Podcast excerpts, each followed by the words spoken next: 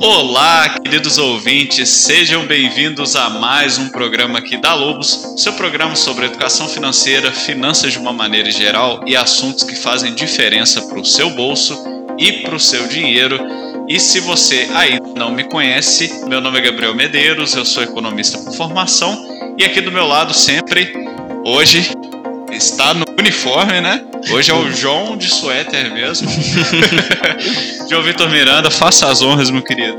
Muito obrigado pela apresentação. Como você já disse, o meu nome é João Vitor Miranda e eu sou graduando em Ciências Contábeis, por mais que eu não seja a pessoa mais especial na conversa aqui no dia de hoje. Conversa internacional. Conversa, a primeira conversa que com uma pessoa de outra localização que teve origem em outra localização do globo, podemos dizer assim.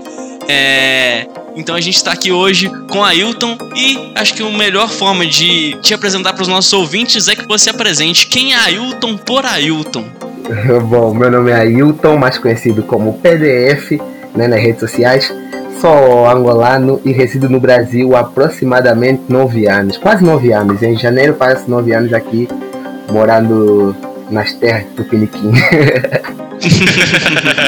Pá, já fazendo aniversário aí. Ah, Ailton, um prazer falar com você aqui. A gente aqui no, num programa, a gente gosta de trazer vários assuntos, digamos assim, totalmente fora da curva quando é um, um programa de finanças, porque a gente gosta de trazer essa realidade em diferentes situações, com diferentes pessoas de diferentes culturas, né? Mas é claro que antes da gente entrar no, como diz, no carro-chefe do programa, né, João? No, no, no prego que a gente mais bate aqui, né, vamos dizer assim. É, a, a, gente queria conhecer um pouco mais do Ailton. Então, primeiro de tudo, é, o que, que você faz aqui? Como que foi? Você falou que você mora aqui há nove anos. Como, como que foi sua vinda para o Brasil? Como que é a sua realidade hoje em dia? Bom, esse aqui é, é, esse momento é o famoso momento entrevista de que eu fiz no Brasil. Eu respondo essa pergunta, né? Vários brasileiros perguntam: Meu, por que, que você veio para o Brasil? É, porque quando você está dentro do seu país, você tem aquela visão macro e você fala, meu Deus, ninguém vai querer vir nesse, nesse lugar. Aqui sofremos demais e tal, e ninguém vai querer vir aqui. Porém, não é bem essa realidade. O mundo tem muita gente que olha para o Brasil com um olhar especial. E Angola é um desses países que é super influenciado pelo Brasil, né?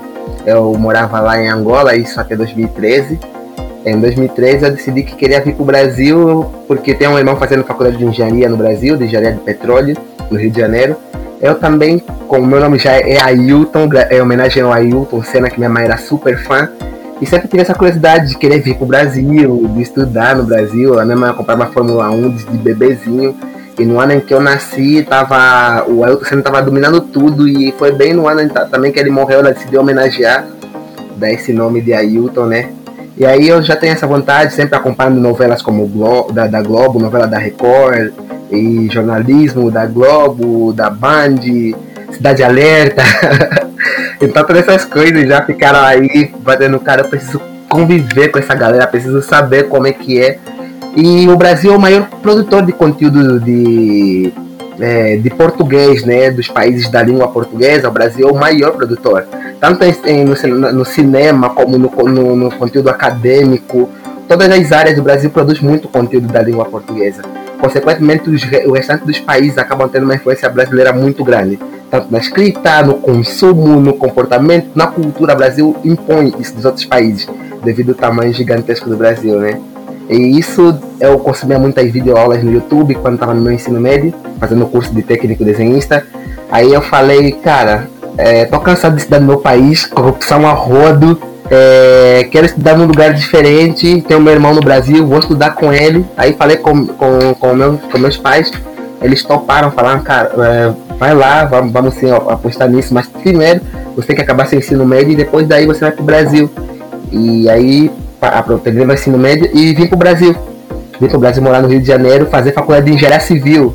Cheguei aqui no Brasil, lá no Rio de Janeiro, e falei, cara, sei lá, parece que eu não tô num lugar diferente. Parece que eu tô em Luanda, capital de Angola. É, um, é, a realidade é muito parecida, sabe? Tipo, é, o jeito de falar dos cariocas já lembra. Muita gente fala, meu, você fala meio carioca, né? Fala assim, nós, vocês. Por quê? Eu você ficou uma semana no Rio já pegou sotaque. Eu falei, não, é que Angola também fala assim. Nós falamos nós, vocês. É, então tem esse jeito de falar chiado, como falam aqui, né? Então eu falei, não me sentia que eu tava fora do, do, do de Angola e tal. A cidade é, litorânea, assim, também Luanda é uma cidade litorânea de onde eu venho. E aquela cidade que é um ovo, mas que mora milhares de pessoas, milhões assim, apertado, né? E assalto e segurança, policiais com armados até os dentes. Isso me deixava inquieto, tipo assim, eu saí do meu país na ideia de que havia uma realidade completamente diferente e encontrei muita coisa similar, camelô, lotação, é, aquela correria de pessoas para pegar no ônibus, e é muito parecido, sabe? Aí eu falei, cara, preciso de uma coisa assim que me tire dessa realidade angolana e consiga encontrar uma cultura completamente diferente da minha. Um amigo meu falou, cara, Bauru. Falei, Bauru? Ah, Bauru é uma cidade inteira de São Paulo, universitária, e vai dar super bem com, com o que você tá falando que você precisa. Falei, cara, se Rio de Janeiro, famosão, que passa na Globo, não gostei, imagina Bauru, vou encontrar caras caipiras pensando na boca, cangaceiro. Aí já vim com esse preconceito de estrangeiro chegando eh, no interior, né, que a novela passa pra gente. Aí cheguei aqui era tudo que eu precisava, sabe? Era bem essa realidade. Comecei a fazer faculdade de engenharia civil. E veio desse período muita coisa mudou, a economia em Angola né, mudou completamente. Eu não trabalhava, não fazia nada, era bancado pelos meus pais. E aí deu uma crise econômica tão forte em Angola que meus pais ficaram sem conseguir bancar, pagar mais nada para mim.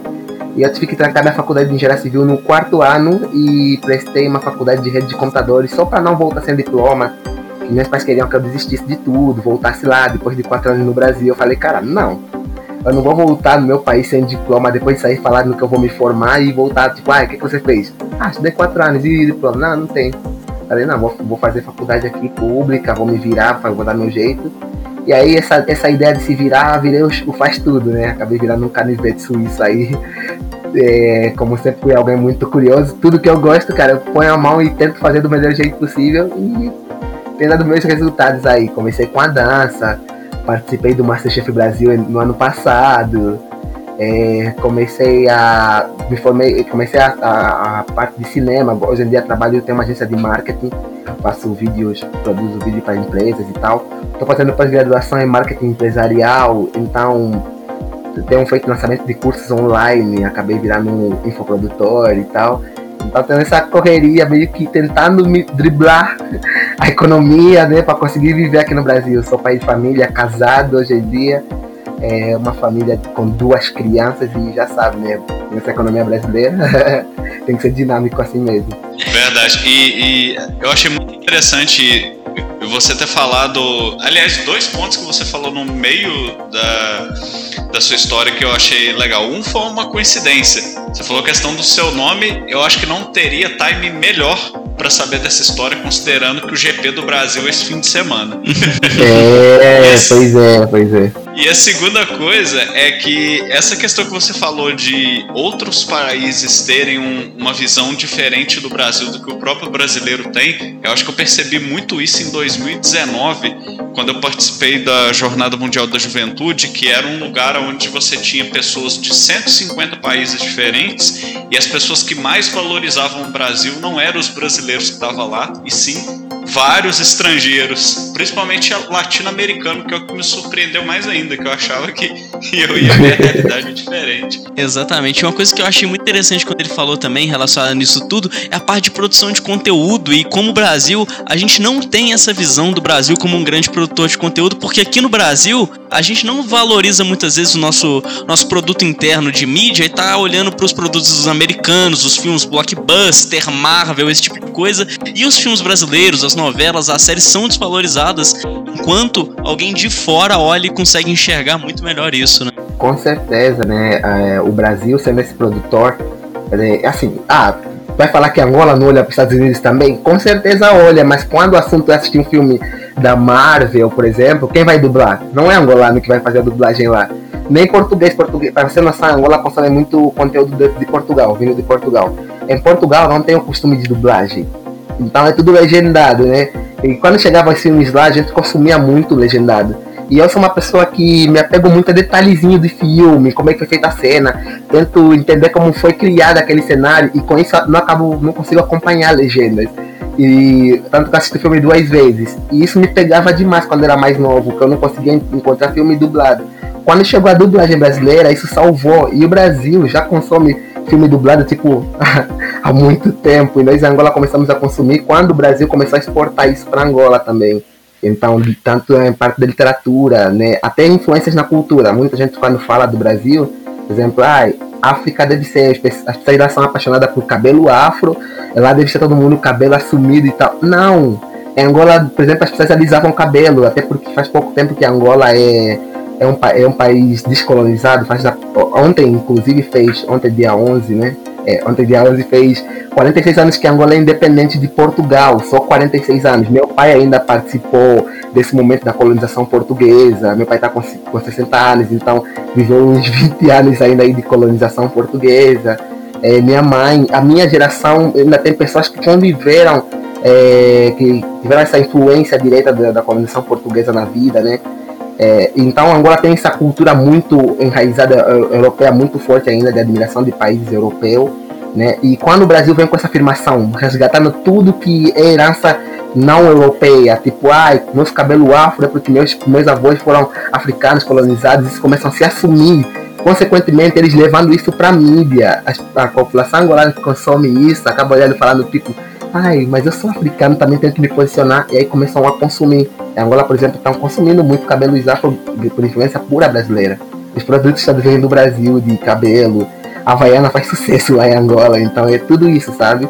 Influenciar completamente no consumo dos angolanos, a influência brasileira. Legal saber disso. É, é, é acho que o, uma frase básica desse programa aqui é vamos sair da caixa, né? Então, uhum. tá exatamente essa experiência. Mas pensando aqui um pouco, voltado um pouco para a pauta do programa, eu acho interessante a gente explicar como que surgiu essa ideia aqui. O Gabriel contou a história dele na Jornada Mundial da Juventude e a gente acha sempre muito interessante essa parte de diferenças culturais, principalmente entre países que falam a mesma língua, porque por mais que a gente tenha uma origem muito similar, ambos colonizados por portugueses, ambos falantes de português até hoje, são países que têm ali um abismo de diferenças muito grandes. E muitas vezes a gente nem conhece exatamente, a gente não sabe aqui, enquanto brasileiros, como que é realmente a realidade na Angola. E acredito que vocês, como angolanos, também se surpreendam com a realidade do Brasil quando vêm para cá, porque é uma coisa diferente. Então, qual foi seu maior impacto que você sentiu quando você chegou aqui no país? Digamos que quando eu cheguei no Brasil, eu não tive surpresa. é que de, é, a informação sobre o Brasil tem muita, muita. De, das visões de. de tem, tem, dependendo de como você vai, vai buscar essas informações, você consegue encontrar informações é, de vários níveis. Tipo, em Angola, por exemplo, você para conseguir uma informação a visão que vai ser passada geralmente é uma visão da elite, sabe? É o consumo da elite, estilo de vida da elite. E quando você quer uma voz periférica, um estilo de consumo de conteúdos periférico, você tem uma imensa dificuldade de encontrar esse tipo de conteúdo, porque é, as pessoas periféricas não têm visão de que podem produzir conteúdos, que podem ter voz também. Consequentemente, isso não é estimulado na sociedade. Então, todo mundo quer crescer na vida para conseguir passar esse tipo de informação. Então, já no Brasil, não. Se você quiser é, tipo, sei lá, conseguir um jornal produzido na, na, numa favela, você consegue encontrar isso. Aqui em Bauru, por exemplo, tem uns jornais que são universitários, tem jornais é, periféricos, tem jornais até mesmo blo bloquinhos informativos do, de bairros, sabe? Então são coisas assim que se você se quiser ter informação sobre esses locais, aqui você consegue encontrar, sabe? Então tudo isso chegava em Angola de certo modo, de como é que é o estilo de vida nas periferias, de como é que são, é, como é que são as gírias que viraram as músicas que ficaram, então não foi uma surpresa com nada. É, o que me decepcionou de verdade foi saber que é, os brasileiros não sabem nada sobre Angola, África no geral, Angola especialmente assim, porque achava que por nós ter uma ligação histórica, por nós ter muitas palavras e coisas em comum, pelo menos iam, iam saber que Angola fala português. Foi o meu maior choque. Chegar e me perguntar, nossa, de onde você vem? Eu, tipo, ah, vim de Angola. Ah, mas você fala tão bem português? Parabéns. Eu, tipo, caramba, Angola fala português, cara. Tá, tá bom. Entrevista de emprego, a pessoa fala, tipo, ah, eu até te contrataria, mas como você tá aprendendo português agora, não vamos ficar aí, vai aprendendo mais um pouco. Aí quando você puder, eu falo, não, não tô aprendendo português. Eu falo com esse sotaque assim, porque é o sotaque do português angolano, mas tudo bem.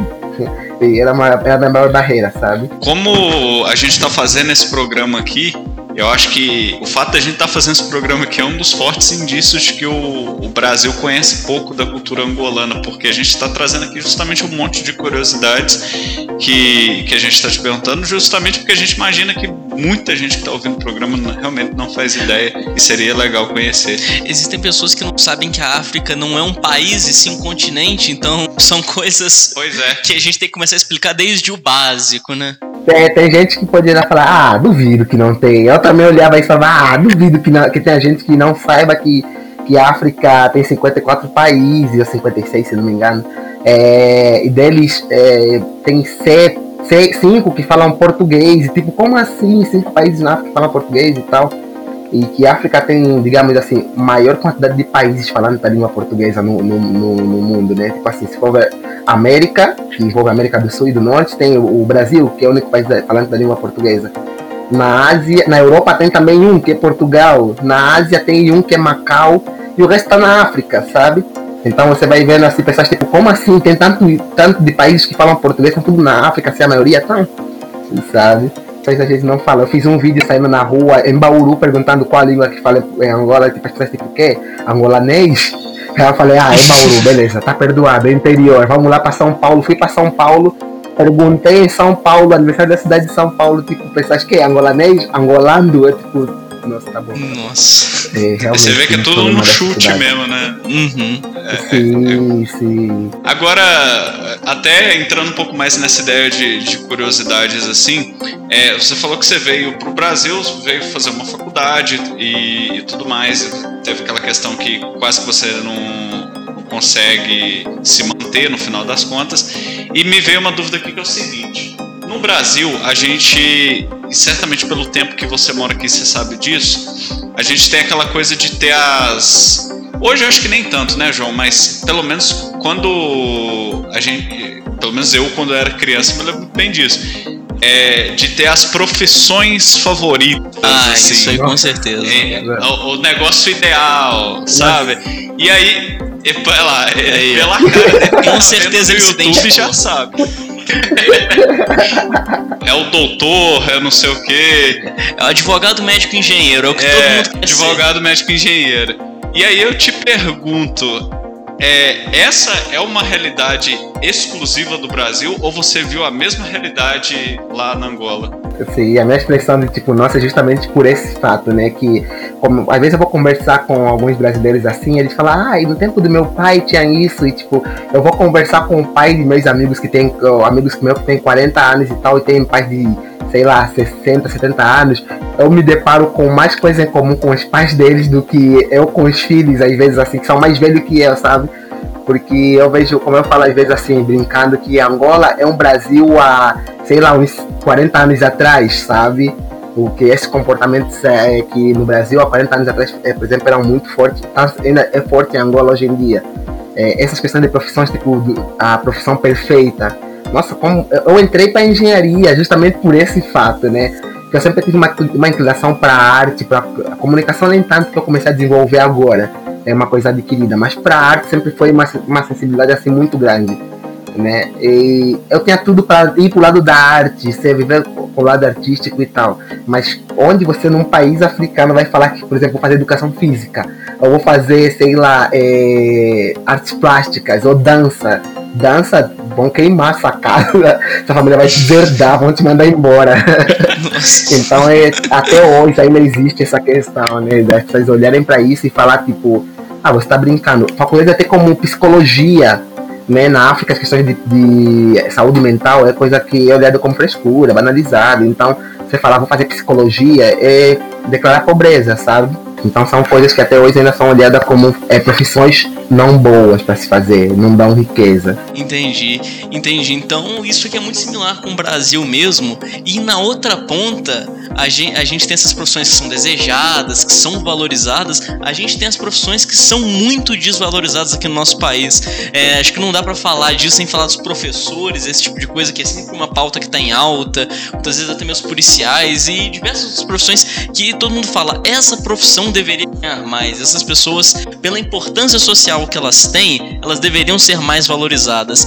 Qua, é, como que você vê essas profissões na Angola? Qual, quais são essas profissões lá dentro que, que são muito subvalorizadas? Então, em Angola, assim, pelo que eu converso com meu irmão, meu irmão hoje em dia que se formou em, em engenharia de petróleo, hoje em dia ele é professor lá em escola pública.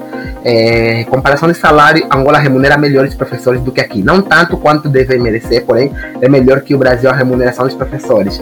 E outra coisa, os professores lá em Angola têm uma função de meio que de respeito. A sociedade inteira respeita tanto, é, os alunos respeitam muitos professores, né? Que tem meio que o dever de policiar e mandar nas crianças. E os pais não se não, não vão intervir, sabe? Que nem aqui um professor, por exemplo, dá um castigo no filho. Dependendo de como for esse castigo, o pai vai chegar assim, por que, que você fez com meu filho? E começar uma treta na escola gravíssima ou até um processo judicial. Em Angola não, o professor entrou na sala de aula, todos os alunos têm que ficar em pé e complementar o professor, o professor sai, tá, tá na sala de aula, todo mundo tem que sentar. Claro que tem sempre a, a disciplina também, um aluno disciplinado ou outro, mas todo mundo olha para esse aluno indisciplinado como fora da curva e julga o aluno.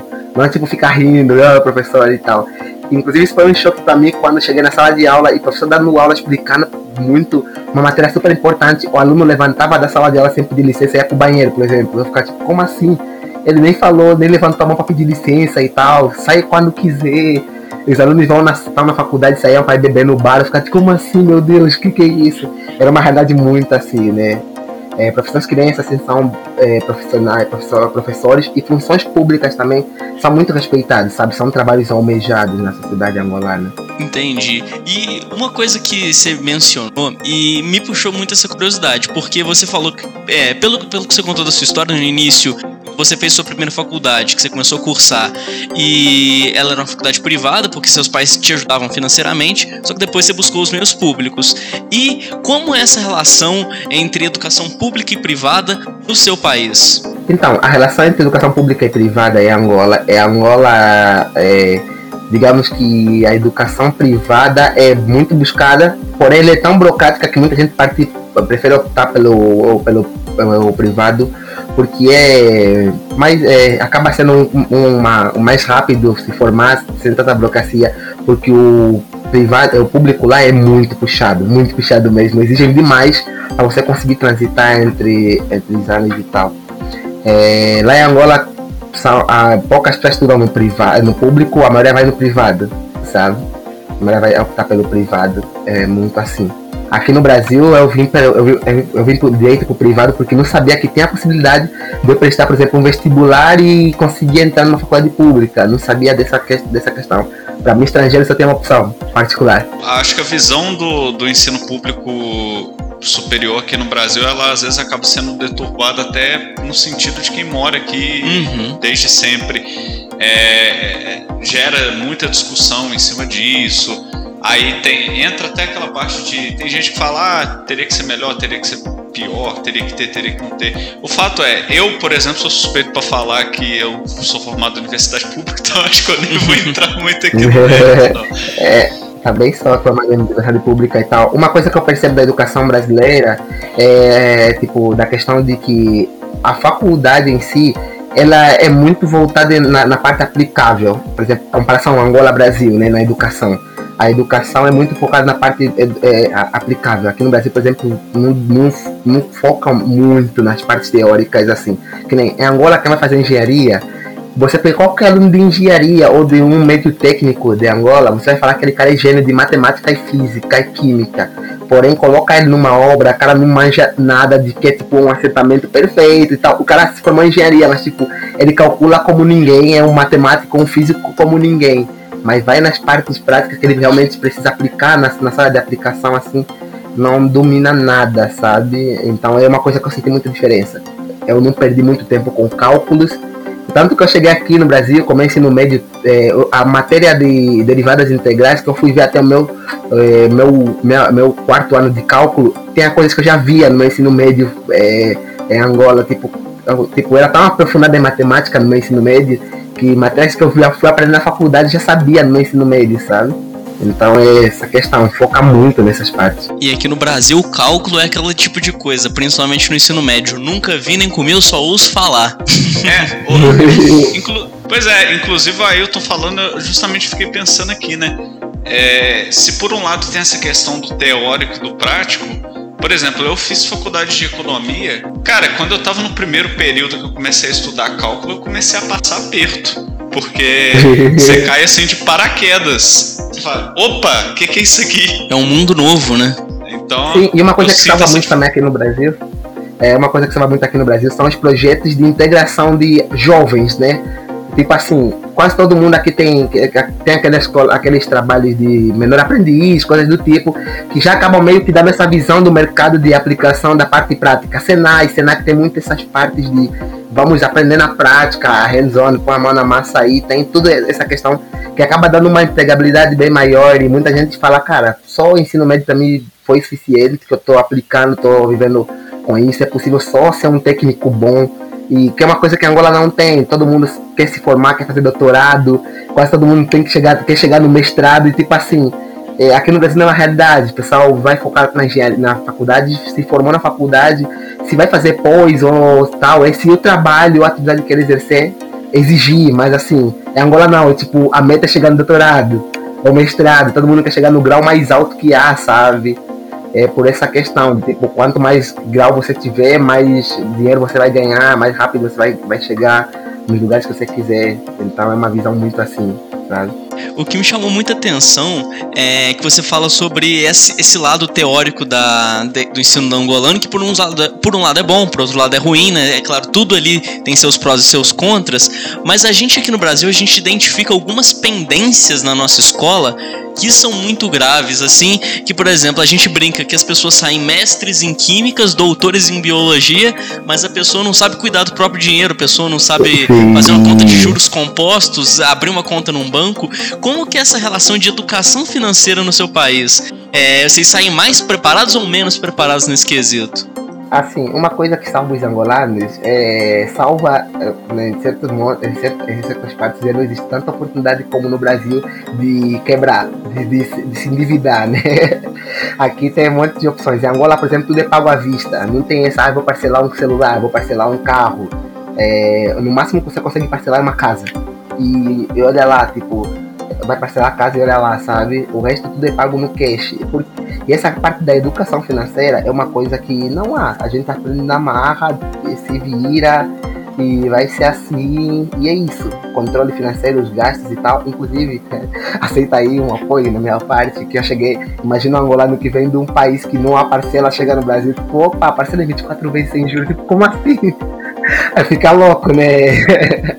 então é, é, é, uma coisa assim que só, só não temos tantas dívidas, só não temos tantos problemas financeiros, porque o país ou você tem dinheiro ou você não compra as coisas. Então não tem como vou comprar e parcelar em 10 vezes e pagar só no começo do ano, tipo isso. Não existe, sabe? E também a facilidade de cartão de crédito, né? Todo mundo aqui tem cartão de crédito. O cartão de crédito em Angola só existe para empresários. Não tem, ah, eu, Ailton Zé Ninguém tem uma renda, trabalho, por mais que eu tenha um trabalho bom, vou querer um cartão de crédito. Não. Sabe, tenho que ter alguma coisa que me garanta, que garanta para o banco, para o banco que, independente se eu quebrar nesse negócio, for mandado embora, eu vou ter como pagar esse empréstimo, sabe? É mais, é, lá tem muita questão de empréstimo mais do que crédito, cartão de crédito. Lá tem muita os bancos dão mais empréstimos bancários do que crédito, cartão de crédito para uso diário, sabe? Isso que você falou do, do cartão de crédito, acho que do crédito de maneira geral é uma coisa que eu também já reparei conversando com amigos estrangeiros, até não de muito longe, amigos da Colômbia. E todo, todo mundo fala a mesma coisa, que o brasileiro, quase todo mundo tem cartão de crédito, que o brasileiro adora uma parcela, que geralmente é, você vê em alguns países que são assim, digamos, mais desenvolvidos que o Brasil, só parcela, às vezes parcela uma compra de 3, de 4, 5 vezes. O brasileiro é 12, 16, 18, 24. 48. É, faz testamento de parcela, o filho dele continua pagando as parcelas. E, e, e eu acho que essa questão da, da, do sistema financeiro também é uma coisa que eu vejo bastante diferença é, é, sempre que eu converso com amigos estrangeiros latino-americanos, eles falam das diferenças de, do sistema financeiro, que no Brasil as coisas, o crédito é muito facilitado, os meios de pagamento são muito facilitados. E assim, claro, isso é bom porque você aquece a economia, mas por outro você endivida as famílias, né? Tem esse ponto. E, e assim, é, até me puxa um gancho justamente para te perguntar isso. é, o que é o desenvolvimento, se você souber falar isso inclusive atualmente, dado que você Brasil, mas como que está o desenvolvimento financeiro da Angola no sentido de, de, de utilização de meios de pagamento, de crédito, além do que você falou, que é uma coisa que, inclusive, quando a gente fala de outros países aqui no programa, a gente acha interessante fazer essa, essa análise, porque é bem o que você falou no início do programa. Quando você olha só dentro da sua própria caixa, você não sabe se você está é, mais avançado, menos avançado, se você pode melhorar aqui ou ali. Então, como que é essa realidade do sistema financeiro na Angola? Sim, então, o sistema financeiro em Angola é meio complicado, né? Porque é, em Angola, é, Angola teve um boom exponencial, assim, uma coisa é, impressionante de crescimento. Consequentemente, chamou a atenção de vários países, várias formas de investimento foram atraídas para Angola e tal para investir. E aí, quando deu a crise econômica do petróleo, sendo o petróleo a principal fonte de renda do país, isso acabou quebrando muito, muito, muito o país. Então, o sistema bancário que estava numa fase de desenvolvimento, com meios de pagamento bancários, ele, eletrônico, formas de pagamentos de contas por internet começaram a surgir, tudo isso deu uma congelada. A primeira coisa que o governo fez isso em 2015, 2016 o governo congelou tipo, tudo que era forma de envio de dinheiro para o exterior, sabe? Para fazer retenção de capital dentro do país. Isso atrasou completamente a economia. Consequentemente, cartões de créditos, cartões de uso internacional, que nem o que eu usava, eu tenho um cartão angolano, que meus pais depositavam em Kwanza, que é a moeda local de Angola, e eu recebia aqui em real. Esses cartões todos foram cortados, foram desativados, esses programas todos de envio de dinheiro foram desativados programas como Western Union e tal foram todos cortados, sabe? Foram todos cortados. Consequentemente, se atrasou demais o país. E o governo entrou com uma política de bloqueio de programas de é, bancários de internet, que nem aqui temos Nubank, temos, sei lá, Neon, vários bancos é, digitais. Em Angola, esses programas de bancos digitais não existem.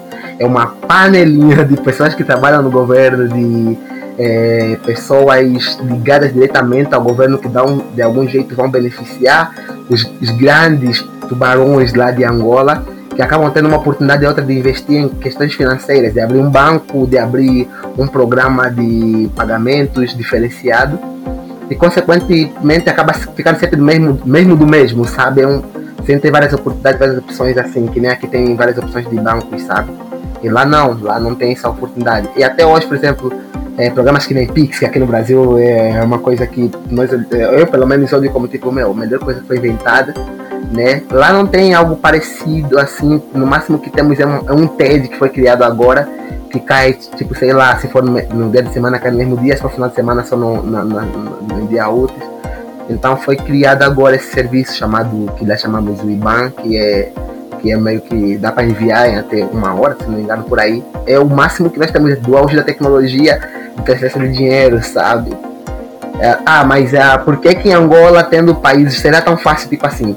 Quando o país não, não cria uma coisa, só replica, seria mais fácil, né? O governo só chegar, beleza, tipo, o Brasil tá usando o Pix, é uma tecnologia lá que tá, tá funcionando super bem, é só pegar essa tecnologia, importar ela pra, pra pegar pra Angola, sabe?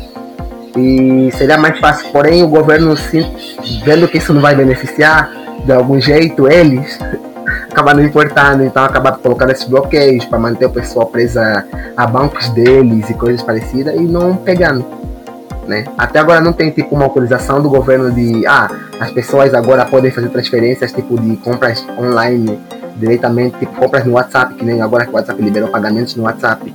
Não tem para Angola, não tem essa opção de pagamentos para Angola, sabe? Tipo... É, infelizmente é, a gente sabe até no Brasil aconteceu o mesmo processo, né? Que é o oligopólio em qualquer setor, né? Para quem está começando a acompanhar o programa e não entender o que eu falei, oligopólio é quando você tem um grupo pequeno de empresas que controla o mercado inteiro.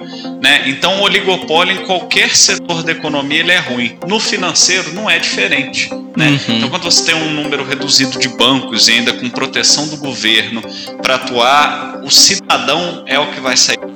As empresas é o que vão sair perdendo, vão ter que pagar altas tarifas para usar serviços de péssima qualidade. E a gente, como brasileiro, também sabe dessa realidade que é, é, é, ela começou a mudar não faz muito tempo, né? Uhum. Então, infelizmente, isso acaba acontecendo. E uma coisa que, falando todo o sistema bancário, uma coisa que sempre me chama atenção, porque eu me recordo de uma vez que eu estava conversando com um argentino e ele falava sobre o medo que as pessoas do país dele tinham a respeito dos bancos. Porque foi um país que também já experimentou muitas crises financeiras, bloqueios, esse tipo de coisa, e o argentino ele não confia em banco, via de regra, assim, de uma forma generalizada. Quando ele tem um dinheiro, ele compra dólar, ele estoca dentro da casa dele, no colchão, no armário, mas ele tem muito medo de usar o sistema bancário, então muitas vezes a, a população, da forma geral, tem receio quanto àquilo. Na Angola, isso é diferente ou a população já tem uma adesão maior aos bancos de uma forma geral? Então, a Angola tem uma adesão é, maior aos bancos, né? Porém, o medo com, com o banco ainda está aí, né? É, como é, várias pessoas vieram do interior e tal, não tem o costume de guardar dinheiro em banco. Muitos ainda não entendem que tipo é, é um lugar seguro para se guardar e tal. E muita gente tem esse receio. E falando dessa questão tipo de moeda desvalorizar, é uma questão que é, pra, eu que estou aqui, por exemplo, no Brasil há é, faz quatro, faz seis anos que eu não volto para Angola. É, desse, desses nove anos que eu estou no Brasil, faz seis anos que eu não volto para Angola. Só fui em 2014 para 2015. É, para você ter noção, por exemplo, quando eu cheguei no Brasil, é, é, atualmente o Kwanza, que é a moeda de Angola, né, vale um real equivale a 109 Kwanza. 109. É, quando, eu che... quando eu saí de Angola, um, um, um real equivalia mais ou menos aí uns 45 Kwanza, 50, sabe? Tipo, tá muito alto, cada dia subindo mais e desvalorizou muito a moeda local. Por isso que o governo angolano também fez essas proibições para não exportar essas moedas para não desvalorizar ainda mais, porque começar a comprar dólar e tal, é, as pessoas vão querer manter o dólar e a moeda desvalorizando ainda mais. Esse, pelo menos foi isso que alegaram, né? É, o país sofreu sanções fortes da, de, da, dos Estados Unidos. Angola não podia comprar dólar dos Estados Unidos, por exemplo, só podia comprar de países como China e tal. Consequentemente, isso, o meio para adquirir divisas para fazer transferência internacional acabou tendo uma curva bem é, é, longa e aí consequentemente o país começou a se ver sem é, divisas no país. Para você comprar tipo, 100 dólares era um absurdo e começou a subir, subir, subir até cada vez mais. E hoje em dia para mim às vezes eu acho muito discrepante tipo quando, quando eu morava em Angola para comprar por exemplo uma coca eu pagava 100 kwanzas. Hoje em dia eu vejo tipo 500 kwanzas coca tipo é, tipo é um absurdo eu não consigo mais ter essa noção de quanto é, desvalorizou a moeda, sabe? Isso, as pessoas começaram a ter muito receio de banco. Com, essa, com isso tudo que aconteceu, é tipo, ah, colocamos no banco dinheiro em dólar, aí o banco está devolvendo em Kwanza, sabe? Começou a acontecer isso.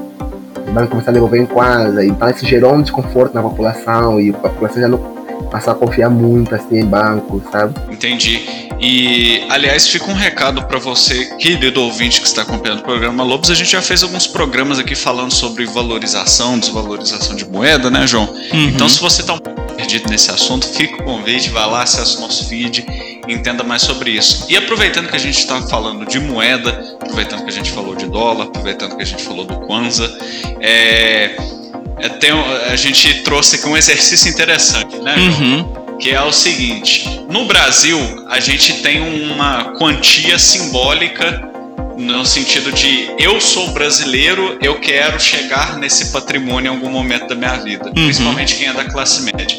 Então, eu sou brasileiro, eu quero ter um milhão de reais. Quem tem um milhão de reais é rico aqui é no nosso rico. país. Aí, o nosso querido João nosso querido operador de câmbio aqui, ele foi lá no, no Google e fez a conversão e viu lá que um milhão de Kwanza equivale a 9.148 reais, né, João? Exatamente isso. Então o ouvinte guardou essa informação. Um milhão de Kwanza equivale a 9.148 reais.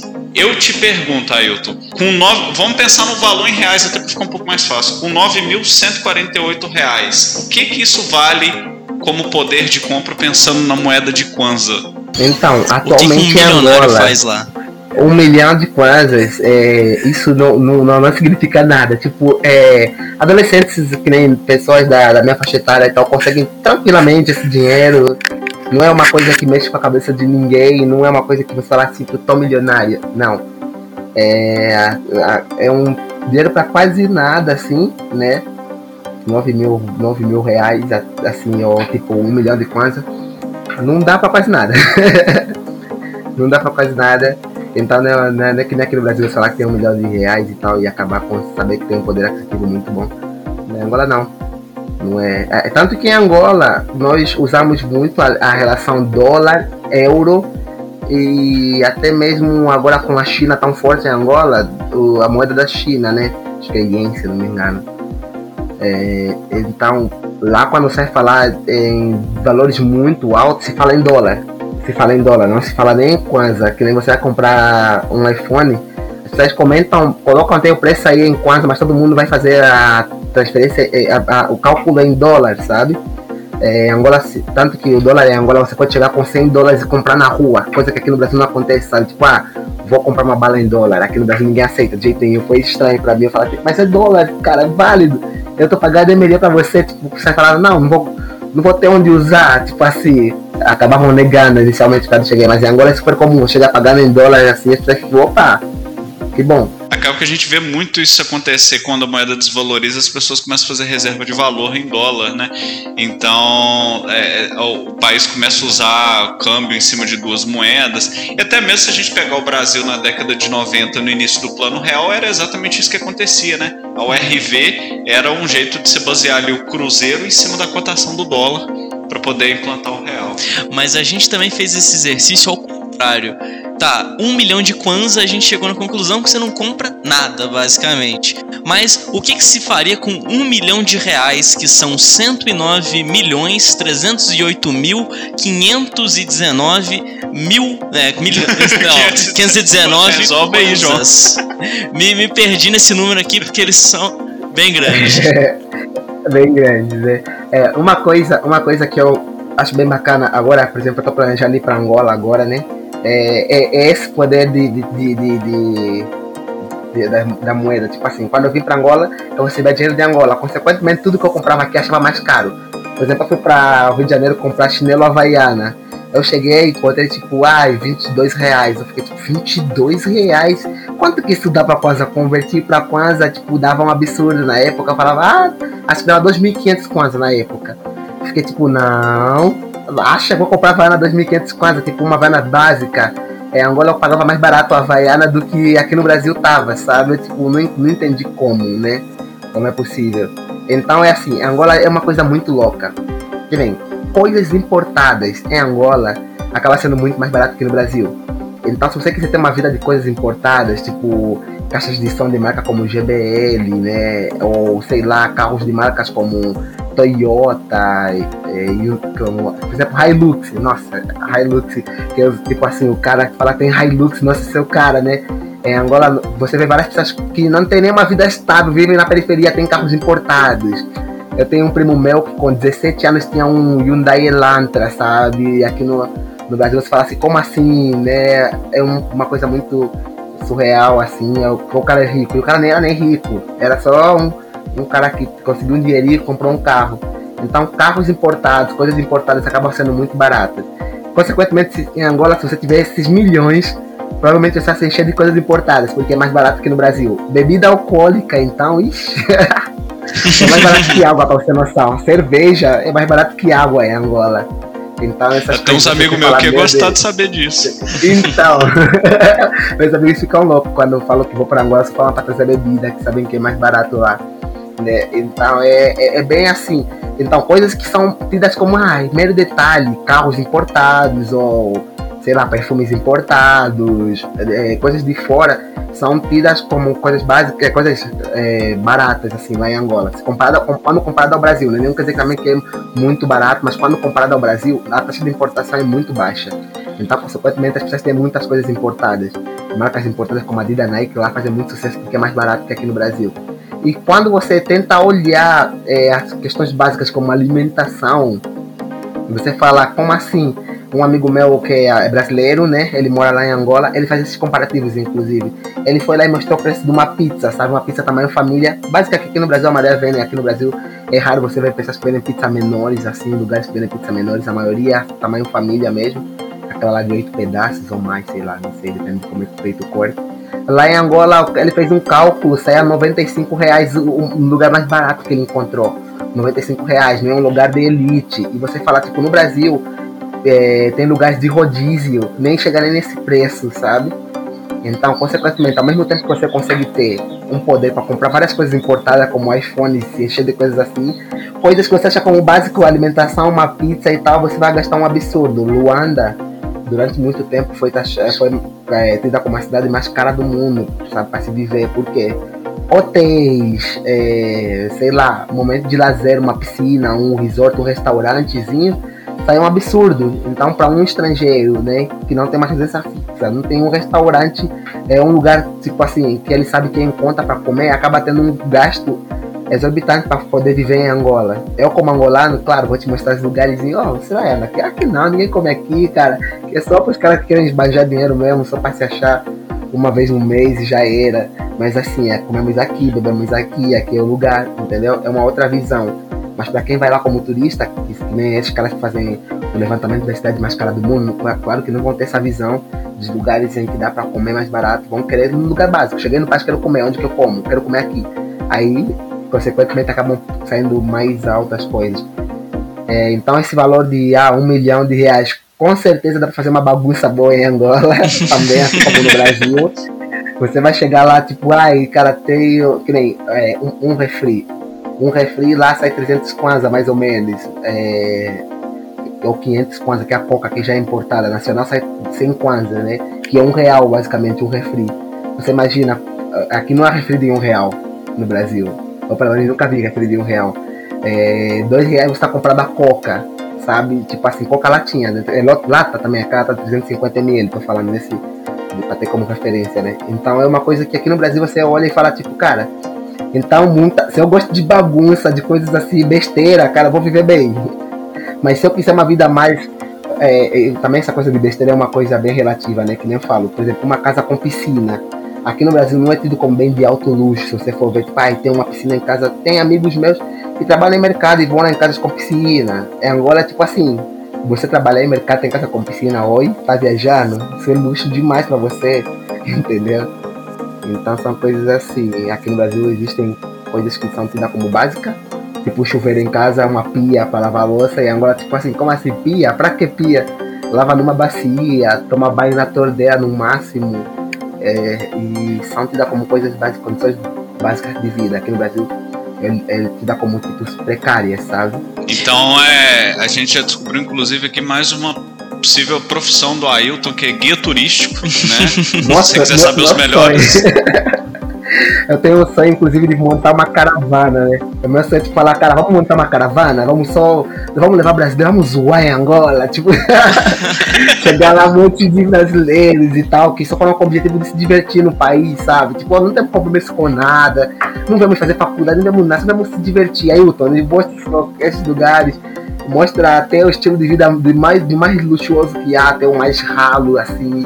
Vamos lá viver entre esses mundos para sentir a África como é que é. É, é, é meu sonho, falar, vamos lá, chegar nos lugares e tirar onda que nem, tipo, quem tem um amigo brasileiro, ou quem é, por ser gringo. Até, até no Brasil eu tenho essas vantagens também por ser estrangeiro, né? Em Angola tem ainda mais. Uhum. Quando eu chego com um cara e falo assim, ah, aquele lá é brasileiro, as pessoas querem cuidar como se, tipo, vou mostrar que Angola é o melhor lugar do mundo. Vem cá, vem cá, quer dormir na minha casa? Tipo isso. Então tem essas coisas, sabe? Às vezes eu falo, vou lá com alguns brasileiros só para aproveitar disso, falar assim, ó, oh, sem, sem eu eles não vão dormir aqui, sabe? Tipo, só pra tirar essas vantagens. dia que você montar essa caravana, você chama a gente lá. Que a gente tá bora, bora. Sem dúvidas. Ah, ah, se tiver alguém aí que trabalha com companhias aéreas, querer montar um negócio aí, estamos à disposição. Tá? Liga pra ele. Opa, vou, ó, recado tá dado aí, pessoal. aí, ó, agente de viagem da região, tá aberto. Oh, bora, bora. Mas uma coisa que sempre vem à cabeça, assim, quando a gente pensa em diferenças entre países, entre culturas, é pensar no salário mínimo. Porque ela sempre, ele serve sempre como uma métrica de referência, assim, né? Aqui no Brasil tá na casa dos seus mil e alguma coisa reais, mil e alguns quebrados. Enquanto na Angola, pelas minhas pesquisas aí, fonte internet, certo? Ele, ele varia ali de 21 mil kwanzas até 32, dependendo da área, é, da área de, de atuação desse do profissional, tipo de do tipo de pro, mercado. Sim. Mas primeiro, quem são essas pessoas que ganham salário mínimo e como vivem essas pessoas que ganham salário mínimo na Angola? Então, em Angola, é, essa questão de salário mínimo, por exemplo, para fazer uma correção, o salário mínimo em Angola foi fechado recentemente em 45 mil kwanzas, né? Recentemente, uhum. tipo, tá, tava, tava nesse, nessa faixa, não sei se atualizou, né? Tipo, a última vez que eu vi, isso no, no começo do ano, tava 45 mil, que saiu novas atualizações aí de lei para 2022. Uhum. Ainda não vi para quando, pra quando subiu. 45 mil kwanzas, é, vamos numa relação de, de, de 100, mais ou menos aí, é, dá em torno de 4 mil, 400, 450 reais. Chutando assim bem, bem baixo, é, seria esse o, o quanto o angolano ganha de salário mínimo, né? É, uhum. Em Angola, as pessoas que ganham esse, esse salário basicamente não vivem só disso. É, como chamamos, como falamos em Angola, é a República do Biolo. Eu vou ensinar essa gíria para vocês da economia, é, acho que é até algo bacana. O biolo em Angola, nós chamamos de biolo, é, é, é o, o, business, sabe? O, o negócio.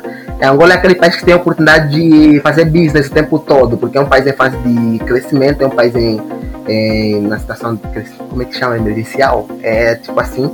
País então, emergente? Tudo emergente, isso aí, essa palavra, esse termo que eu estava buscando.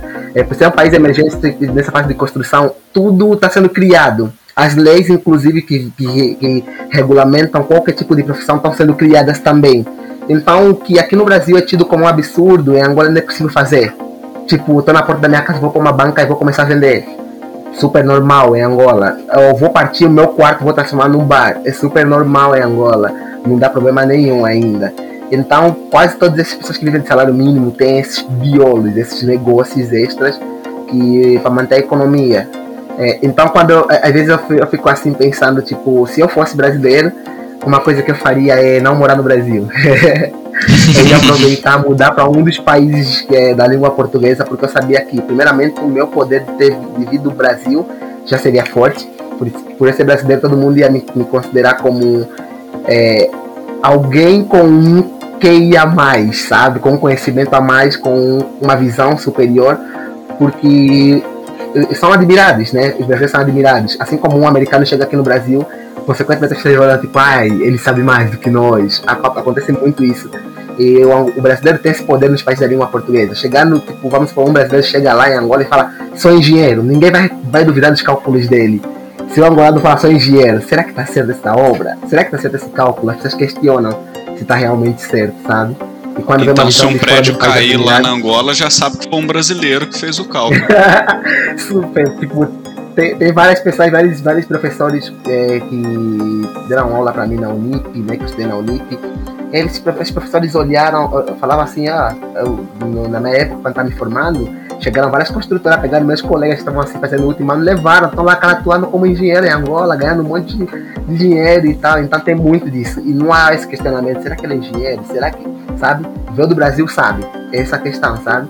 Então é o que eu falo, não, não, não, morar, não moraria no Brasil, moraria num dos países eh, de, da língua portuguesa africano. Consequentemente eu teria mais oportunidade, mais capacidade de criar negócios lá, porque eu poderia pegar qualquer coisa que já existe no Brasil e recriar lá sabe? É uma coisa, inclusive, que eu penso muito, a Tatiana pergunta, Ailton, beleza, estamos vendo no Brasil, você pensa em voltar para Angola? Eu falo, claro, não sou bobo. Tipo, as maiores economias do Brasil, se você for ver, não foram adquiridas agora. As maiores, assim, foram geralmente passadas de gerações, foram passadas por heranças e tal. Um ou outro caso de exceções que vieram e construíram seu próprio império, né? Então, em Angola está nessa fase. Ah, essas pessoas que construíram essas grandes fortunas, eles pegaram nessa época em que o Brasil estava eh, nessa bagunça que eu podia abrir meu negócio aqui, de repente, sei lá, criar um caminho de ferro alternativo, criar correio e de repente ser o cara do correio do Brasil inteiro e conseguir movimentar a economia do país. É, Angola está nessa fase. É, por exemplo, ah, iFood. Eu posso pegar o mesmo, a, a mesmo é, aplicativo, desenvolver algo igual e criar Angola Food, por exemplo, e ser o próximo cara, sabe? do, do iFood. Por exemplo, empresas que nem CREA, empresas que nem Detran. Em Angola, tudo é fiscalizado pelo governo. Se vem alguém com uma visão de descentralizar esse poder do governo, criar esses órgãos de controle e fiscalização, pode ser um cara que vai se dar muito bem no país, sabe? Então são coisas assim que eu falo, cara, por isso que eu pensei em voltar para Angola. Porque a chance de a possibilidade de crescimento desses países emergentes é bem maior com relação a um país que já está mais estabilizado. Apesar do Brasil também ser considerado um país emergente, né, mas é, comparar, quando se comparando em Angola, tem várias coisas já bem avançadas no Brasil há muito tempo que Angola ainda não é trabalhado. Então você deu aí várias dicas para empreendedores angolanos e brasileiros levarem para outros países aí, ó. Foi uma baita aula, né? E é um, e é um movimento que a gente não para pra pensar, porque muitas vezes o americano, quando ele quer expor o patrimônio dele a mais risco, quer correr mais risco, quer trazer mais rentabilidade pro capital dele, ele fala, eu vou pro Brasil. Porque lá, é, por mais que seja um país é, menos desenvolvido, lá eu tenho mais oportunidades e meu capital pode crescer mais. O país está crescendo. É um país que está né, crescendo, tem desenvolvimento e a gente não tem essa visão Exato. como brasileiros, mas a gente a gente pode assim ajudar no crescimento de outros países e se beneficiar com isso também, que é uma visão muito interessante. Com certeza. E, e assim, você lá no início você falou de semelhanças que você percebeu é, do Angola e do Brasil. Eu acabei de perceber uma coisa interessante aqui: o espírito do empreendedor por necessidade, né? Hum, você tava falando de a galera cria, não sei o quê. Pô, então até o, o sangue de carregar nas costas ali. O mais engraçado é que tá andando com meu sobrinho, é com meu enteado e tal. Meu enteado falou assim, né? Eu, eu falei, eu tava indo buscar ele e tal na escola. E aí vi que não ia conseguir chegar a tempo de pegar minha, a minha filha lá na, na, na outra escola. Aí eu falei pra minha, pra minha mulher, liguei pra ela, ó, vai você que tá mais perto, que eu desisto, eu não vou pegar. Aí o, o, o meu enteado olhou pra mim e falou assim, ô tio, você mora no Brasil, você já pode se considerar brasileiro. Então, eu falei, é, posso me considerar brasileiro, por quê? Ele falou, brasileiro não desiste nunca. Você não se considera brasileiro? eu falei, Benjamin, você não tem noção, é porque angolano já tem essa visão que angolano não desiste nunca, mas tem algumas coisas que são limitações mesmo que você é, tem que admitir, entender que não vai dar certo. Então, se tem essa teoria que brasileiro não desiste nunca, Angola também tem, angolano não desiste nunca, sabe? E tem aquele jeito que falam também, ah, jeitinho brasileiro. Hum, é porque não conhece o jeitinho angolano, sabe? tem, tem demais, sabe? Então, eu não sei se isso é da colonização, se isso é, é diretamente dos portugueses ou se é diretamente dos africanos que foram é, pegos de lá e, e trazidos até a, a, cultura brasileira e conseguiram, consequentemente, deixar isso enraizado na, na cultura. Não sei, mas assim, é muita característica em comum. Você olha essa questão de feriado, emendar feriado, eu sonho de todo angolano, nossa. Que nem agora lá, teve a independência de Angola, teve a independência de, de, Angola, né, que foi dia 11, quer dizer, quinta-feira, é, é, tipo, não, é, dia 11, sexta-feira, foi sexta-feira, não, é quinta, né? Quinta-feira foi uh, dia 11, aí vai, já emendou dia 12, que é hoje, sábado, domingo. Isso agora tá fazendo a festa lá, muita festa, gostam muito de festa. É claro, sem falar de festa, né? Música, dança, isso é o forte do país, né? Legal, legal demais. Ô, Ailton, é, eu acho que assim, papo de hoje aqui, assim como a gente sempre fala quando traz um convidado que é meio fora da caixa no sentido dos assuntos que a gente fala aqui, mas sobretudo hoje que é, a gente falou de culturas diferentes, de realidades diferentes e ao mesmo tempo muito próximas. Então, eu acho que esse episódio de hoje para mim foi extremamente construtivo e eu muito. acredito que muito também para quem está ouvindo a gente é como você falou no princípio, né? É, a gente acaba estudando muito pouco sobre Angola, sobre outros países é, de língua portuguesa, sobre a África. Então, acredito que isso deva ter acrescentado muito na vida das pessoas.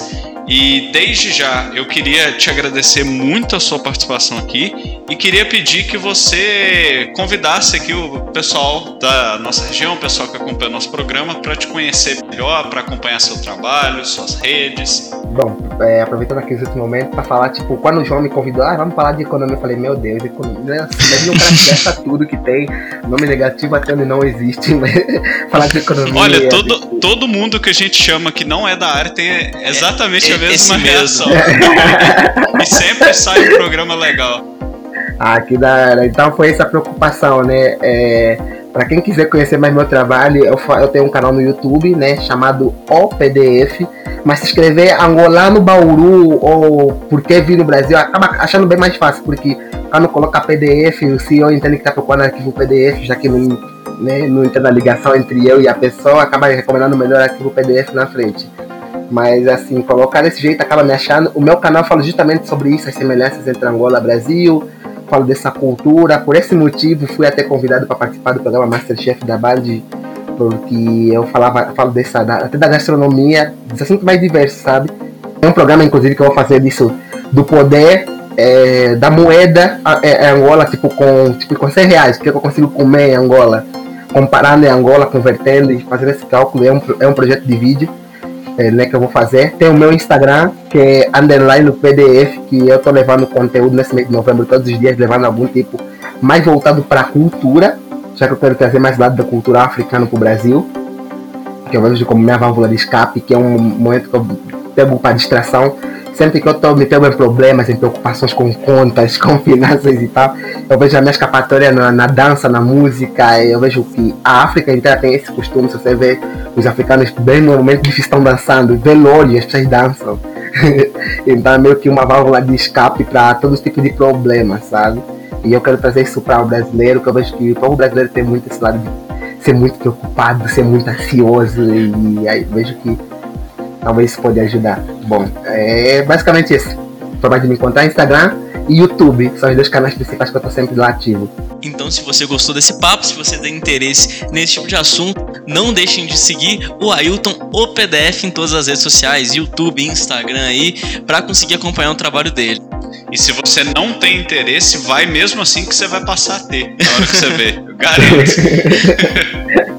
Bora, bora. Mas para acompanhar a gente nas redes sociais, você pode buscar por Lobos Ensina em todas elas, Facebook, Instagram, que é a nossa rede principal, e você pode acompanhar esse programa aqui tanto nos agregadores de podcasts, no, procurando por programa Lobos Educação Financeira, você vai encontrar a gente e além disso, ele vai estar disponível em vídeo no nosso canal do YouTube Lobos Educação Financeira para você que gosta de visualizar aí. E é claro, se você está aqui acompanhando a nossa programação, se você já é, digamos, é nosso ouvinte fiel, não deixe também, é claro, de conhecer lá nos agregadores de podcast o portal BCN, esse canal de comunicação aqui da nossa região, onde o nosso programa está vinculado. Aproveite para conhecer todos os programas da grade, todas as atrações que tem lá e passe a seguir é, o podcast lá também, que tem muita informação de qualidade para você, muita coisa diferente para falar de diversos assuntos, né? uhum. né? Que é legal demais. E não deixa de acompanhar, claro, também o portal BCN nas redes sociais, seu maior canal de comunicação da região aqui. E eu, a gente vai ficando por aqui, como já é de costume. João, faça as honras. Esse programa vai ficando por aqui. Eu espero todos vocês na próxima semana escutando um mais novo episódio do programa Lobos Investimentos, um mais novo convidado ou no próximo a gente falando aqui sozinhos. Ainda não sabemos a respeito qual, qual vai ser a pauta, mas espero com a presença de todos vocês aqui e tchau!